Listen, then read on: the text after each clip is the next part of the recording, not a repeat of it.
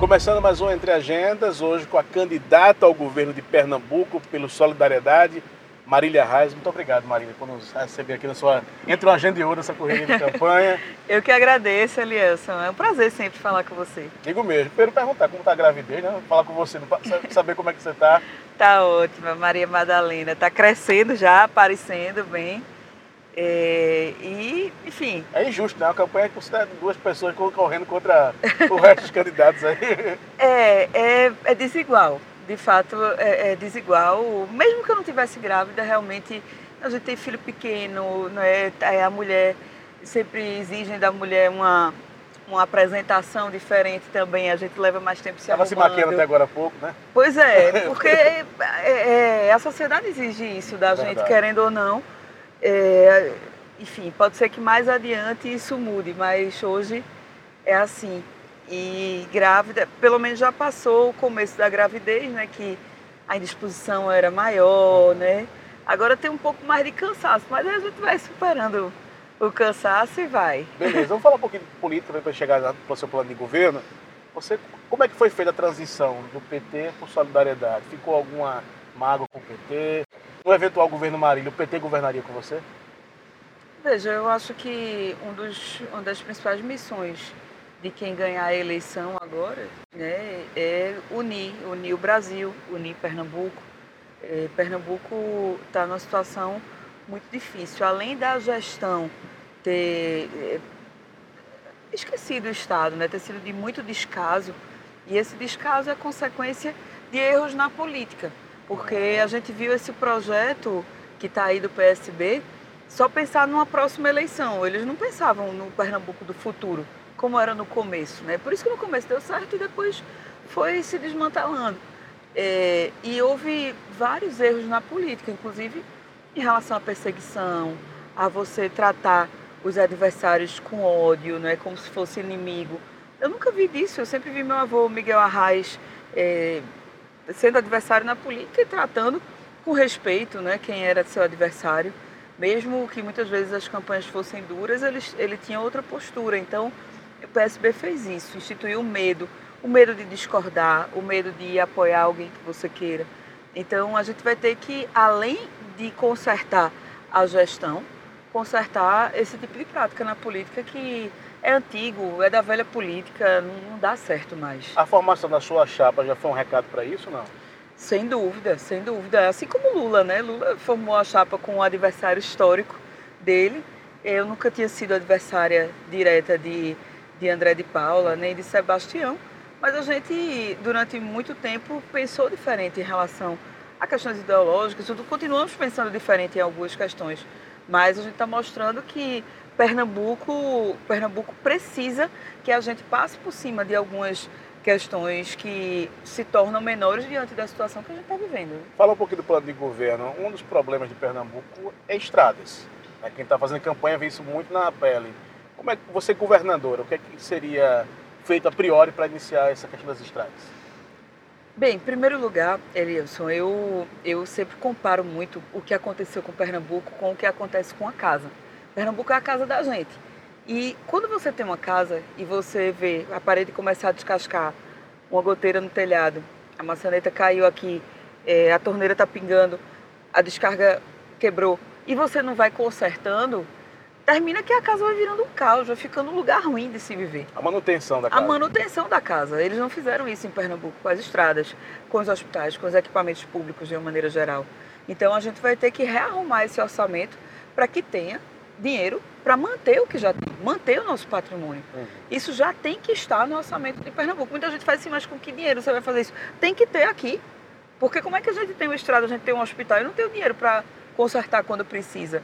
Quando você faz uma estrada, quando você faz uma, uma, uma, rodovia, você sabe que daqui a dois anos, três anos, você vai ter que fazer uma manutenção nela. Uhum. Então, tem que ter essa previsão já, essa organização no orçamento. A gente, hoje, Pernambuco investe muito pouco em estradas. Sebastião conta que no último ano em que ele foi secretário, o orçamento para a secretaria para manutenção de estradas era menos de 0,2%. Então não dá para manter desse jeito. Hoje não chega a 5% da receita corrente líquida. Estados como Ceará, Piauí, é, Maranhão, Bahia, investem mais de 10, 12%, alguns chegando a 15% da receita corrente líquida nas rodovias. Por quê? Porque é crucial para a logística, para o desenvolvimento. Então a gente vai mudar essa lógica é, de priorização do orçamento, exatamente. Entendi. E aí, outro problema que a gente escuta muito, pelo menos o que eu recebo até de denúncia, é a questão da água. É, a água tem faltado no Agreste, na Mata, rodízios aqui na Metropolitana. Como é que a Maria Reis, governadora, faria com a Compesa? Tem candidatos aí prometendo concessão. A senhora defende isso? Como é que a senhora pensa para a Compesa? Veja, não dá para a gente falar de imediato numa concessão numa empresa que é superavitária, Pernambuco. Hoje a Compesa é superavitária a gente tem que consertar a gestão, ver o que é está acontecendo, porque até para candidatos que estão falando em concessão, em privatização, ou seja lá o que for, tem que melhorar a gestão para que a empresa fique mais valorizada. Então, é, eu acredito que a gente pode firmar parcerias, como existe a, aqui na PPP, Metropolitana. Né? Existe um PPP, só que não funcionou. Por que é que é, necessariamente o privado vai funcionar, se já foi feito há mais de 10 anos e não sai do canto? Então, tem que organizar essa gestão da Compesa, é, buscar investimentos. Não dá também para Pernambuco viver em pé de guerra com todo mundo. A união tem que ser entre as pessoas, mas tem que ser em relação às instituições também. A gente tem que ter um maior respeito institucional. Ensinar para as pessoas que o papel do governante é buscar recursos, buscar condições para Pernambuco. Então, é, existe um plano de investimento na, na Compesa que não está nem perto de ser cumprido. Eh, nem com o PPP, nem com nenhuma outra ação que tenham feito nesse governo. Então, que a gente vai buscar investimentos, terminar as barragens. Tem mais de 12 obras, 10 obras de, de barragens que estão lá paradas, uhum. entre as milhares de obras paradas que tem em Pernambuco. Então, é extremamente necessário que a gente termine essas obras das barragens, das adutoras. A nossa prioridade principal são as quatro barragens da Mata Sul. Primeiro, porque eh, previne as enchentes, previne Isso. as tragédias e segundo, porque é necessário integrar essas barragens com o sistema de abastecimento do Agreste, que é a região é, mais populosa do mundo que vive sem água do jeito que está hoje. Então. Balanço é, ali, você fala. Exatamente. É extremamente necessário que a gente dê uma prioridade a isso. Tive outro dia em Santa Cruz e a gente viu lá há quanto tempo que está estão empurrando com a barriga a, a doutora do Alto Capibaribe, né? Tem a de Cerro Azul que precisa Sim. ser feita, a, a barragem está lá. Além de ter problemas com as outras quatro que não foram concluídas, no entorno da barragem de Cerro Azul, já tive lá várias vezes nos últimos anos. E quem mora no entorno vive medo quando a barragem enche demais, é, o barulho muito grande, o cheiro muito ruim. Então, tem que cuidar daquelas pessoas que estão lá também. Mas aí a gente esbarra em outro gargalo do do estado a questão da habitação, que não é prioridade. Não é prioridade para esse governo. Claro que existe um papel importante dos municípios, do governo federal, mas qual é o foco que o governo do estado tem dado na questão da habitação? Quando quis fazer na Mata Sul, é, ali fez algumas, algumas habitações, mas e o resto? Será que precisa acontecer uma emergência? para abrir os olhos e, e verem que Pernambuco tem uma situação de déficit habitacional gravíssima em relação a outros estados, a outros estados do Nordeste. Não pode, a gente não pode deixar Muitas isso. Muitas dessas relações também precisam do ente federativo, do governo federal. Uhum. É, a senhora tem despontado nas pesquisas, possivelmente, se for eleita, poderá encontrar o ex-presidente Lula na cadeira de presidente ou o presidente Bolsonaro, atual reeleito. Se for o Bolsonaro, a senhora, como é que seria o diálogo entre Marília e Bolsonaro? Porque Lula mostra uma afinidade né, com esse presidente. Não, Lula é meu presidente. E, e Lula tem os compromissos com Pernambuco, conhece é, as nossas prioridades, ganha a eleição. No dia seguinte, vou estar com Lula com uma lista de obras prioritárias que a gente vai precisar da parceria com o governo federal. Vamos fazer uma revisão do que já existe de projeto executivo. Também é importante a gente dizer que Pernambuco tem que ter um banco de projetos. A gente tem que pensar Pernambuco para o futuro. A agência Condep Fidem, por exemplo, está esvaziada, uma, um órgão que tem uma importância muito grande para o Estado, para o planejamento metropolitano, para pensar o Pernambuco daqui a 30 anos, daqui a 20 anos. Então, a gente vai levar para o presidente Lula essas prioridades. E se encontrar Bolsonaro lá?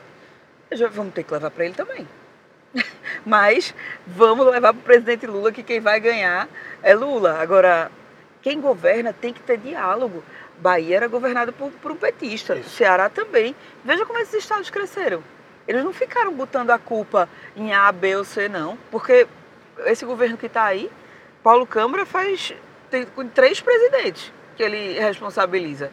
Era a presidenta Dilma, que agora parece que eles esqueceram tudo que falaram e fizeram com a presidenta Dilma, aí tiraram Dilma. Aí ele ajudou a tirar Dilma, botou Michel Temer, tudo era culpa de, de Temer. Bolsonaro entrou e Bolsonaro se elegeu por atitudes antipolíticas que o PSB tomou também. Ele contribuiu. Aquilo ali foi o ovo da serpente. Bolsonaro é fruto de toda aquela negação, criminalização da política que, que foi feita e que o PSB contribuiu para isso. Mas hoje reclama de Bolsonaro. É para reclamar mesmo. Quanto mais gente reclamar de Bolsonaro, melhor. Mas a gente não pode ficar responsabilizando os outros. Tem que correr atrás. E seja lá qual for o presidente, vai respeitar uma governadora que tem suas posições, que tem seu posicionamento e tem responsabilidade com o seu Estado e que vai lá institucionalmente, com o palanque desmontado, para buscar recursos para Pernambuco. Claro que eu estou sonhando, trabalhando, dando o sangue para ser o presidente Lula.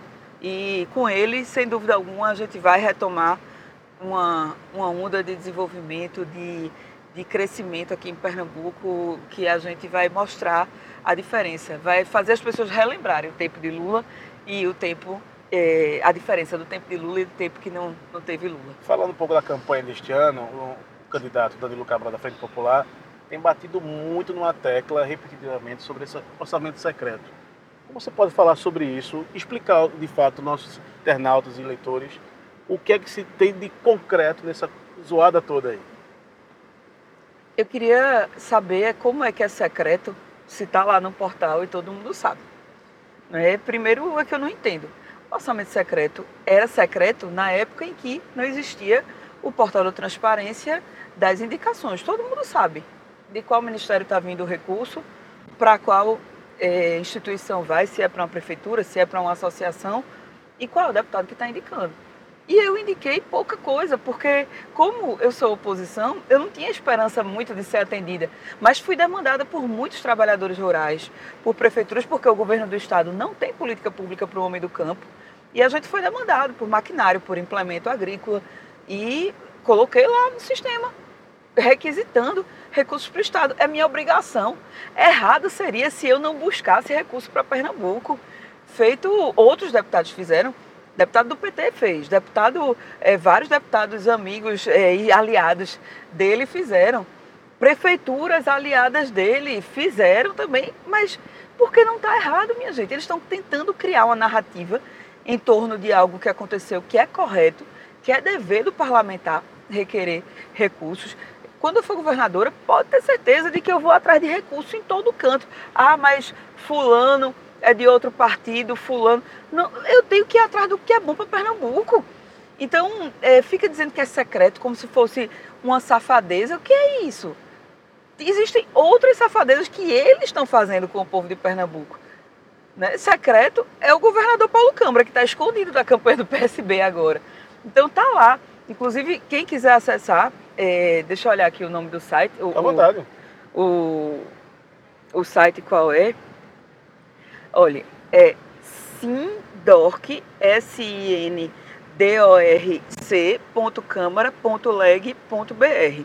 Você entra com seu CPF, com a senha do, do EGOV Sim. e Acessa acessa, lá. lá. Você pode filtrar é, por Pernambuco e ver todo mundo que indicou, para onde indicou, valores que indicaram. Infelizmente, eu só indiquei 3 milhões e 600 e não fui atendida. Gostaria não foi pago esse dinheiro? Não, foi não.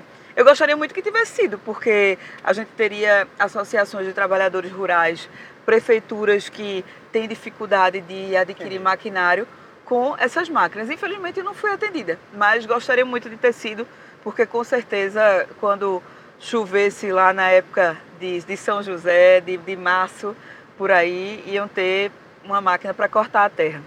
Um outro, outra coisa que só para a senhora ter a oportunidade também de explicar aos nossos eleitores é a questão da sua presença nos debates eleitorais. Né? A senhora, como a senhora tem avaliado isso? Faz parte de uma estratégia ou de fato acha que não é o momento agora de debater Pernambuco? Veja, eu estou debatendo, estou debatendo Pernambuco com você aqui. Estou indo para todas as sabatinas praticamente. Assim, todas não, porque eu já recebi mais de 70 convites entre debates Imagina. e sabatinas. Imagina. Mas a gente está é, praticamente todo dia indo a uma entrevista, a uma sabatina, a gente está debatendo Pernambuco com as pessoas nas ruas, a gente está fazendo esse debate. Existe uma agenda muito intensa que a gente está cumprindo é, para dar conta de ir ao estado todo. Eu é, andei Pernambuco esses anos, você sabe, né? Você presenciou do comecinho Verdade. de 2017, 2018 até hoje. Inclusive durante meu mandato de deputada eu andava sempre no estado, sempre me, me perguntava, Marília, você está morando em Brasília? Eu dizia, não, estou morando dentro de um carro e dentro de um avião. É verdade. E boto minhas meninas no meio também, vou. Quando eu estava grávida, agora de Bárbara, né? Estou grávida de Madalena, mas quando eu estava grávida de Bárbara, eu fui a mais de 60 municípios visitando. É, e tudo. Só que eu fui exercendo meu mandato de deputada.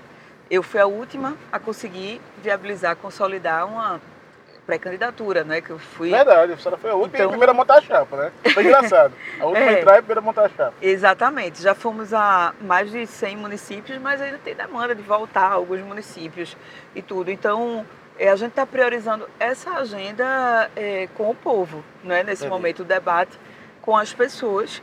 É, e considero que tenho debatido muito Pernambuco, falado sobre propostas, né, não tenho é, agredido ninguém, muito pelo contrário, tenho sido até agredida, é, alvo de fake news e tudo mais, mas o bom é que o veneno que eles já soltaram contra mim foi tanto que parece que o corpo criou defesas, criou anticorpos. As pessoas já estão já estão sabendo que é mentira, que é desespero e, e a gente está tá seguindo bem. A senhora é, na sua leitura política experiência? É uma lista de segundo turno essa, né? Está muito claro, ou não? Veja, é, a gente está fazendo esforço né, para ganhar no primeiro turno, não é como qualquer um faria. Está terminando já, só queria saber, ainda voltando ao plano de governo agora, quais são os carros-chefes, assim, essa, essa demanda aqui, vamos, é a pauta, o carro-chefe da nossa campanha, para que nosso internauta também fique sabendo. Marília, eu votando em Marília, ela vai ser, o primeiro ato de campanha de, como governadora vai ser esse primeiro lugar, saúde, né? Saúde está é, afligindo muitos pernambucanos. A gente quer como primeira primeira ação, Elielson, arrumar a casa. A gente tem que trabalhar primeiro com o que já tem. Entendi. Além de reformar as estruturas, né, a gente vai de imediato já é, dar entrada nesse projeto, no projeto Restaurar, e também no processo de zerar filas eletivas. Entendi. De, de, de cirurgias eletivas, desculpe. É, no processo de zerar as cirurgias eletivas. A gente tem compromisso de, no primeiro ano de mandato, zerar as cirurgias eletivas, inclusive vasectomia, laqueadura, enfim, é, cirurgia de, de, mioma, de próstata. Tem muita gente que está aí há dois, três, quatro anos. E a pandemia também atrapalhou muito isso. Né? Atrapalhou, né? que já estava desorganizado. Então, a gente quer dar andamento a essas questões, reformar as estruturas e aí ampliar para o que precisa ser ampliado. Né? É, cumprir o passivo de promessas do PSB, por exemplo, o Hospital de Petrolina, que nunca fez, o Hospital de Serra Talhada, que ficou na metade, o Hospital da Mulher de Caruaru. É, e já de imediato também executar o projeto das casas da mulher pernambucana, Sim. que é viável financeiramente é, e vai, sem dúvida alguma, dar um resultado a curto prazo muito grande na vida das mulheres. Você tem um minuto agora para dirigir esse carona que está aqui com a gente, né? E de volta, fica à vontade aí para Aí só falando das outras questões, claro. outras questões urgentes, essa das estradas, da manutenção das estradas e também da segurança, inclusive a segurança da mulher. Né? A gente fazer um combate muito sério ao feminicídio, a certeza de que eh, um agressor vai ser punido e a gente formar uma nova geração de mulheres que identificam essas agressões e de homens que não são agressores. Eu queria agradecer muito a oportunidade aqui, chamar a quem está nos assistindo para nos seguirem nas redes sociais, para acompanhar lá o que a gente tem conversado sobre Pernambuco, o que a gente tem proposto para o nosso estado. Ouvir vocês também, quando a gente escuta, a chance de errar é muito menor, então a gente tem ouvido muitas pessoas. E dizer que a gente está sempre à disposição, estamos com muito gás para trabalhar por Pernambuco. É um sonho que a gente tem, é, enfim, tem canalizado o sonho de muitos pernambucanos de mudar Pernambuco, mudar o que está aí, mas alinhado ao projeto que o presidente Lula representa. Que Deus abençoe vocês E até a próxima. Obrigado. Maria sempre pergunta o que música você gosta de ouvir no carro pra gente terminar o programa com ela. Eu gosto de um forrozinho. Tem, tem algum forró preferido? Não. É, eu gosto de Flávio Leandro. Flávio Leandro, então vamos botar aí uma de Flávio Leandro para encerrar o programa de hoje. Um abraço, você que nos acompanha aqui pelo Spotify, Deezer, YouTube e também nos nossos canais do blog. Um abraço e até a próxima Entre Agentes. Obrigado, Maria. Obrigada, Elias. Valeu, obrigada, pessoal.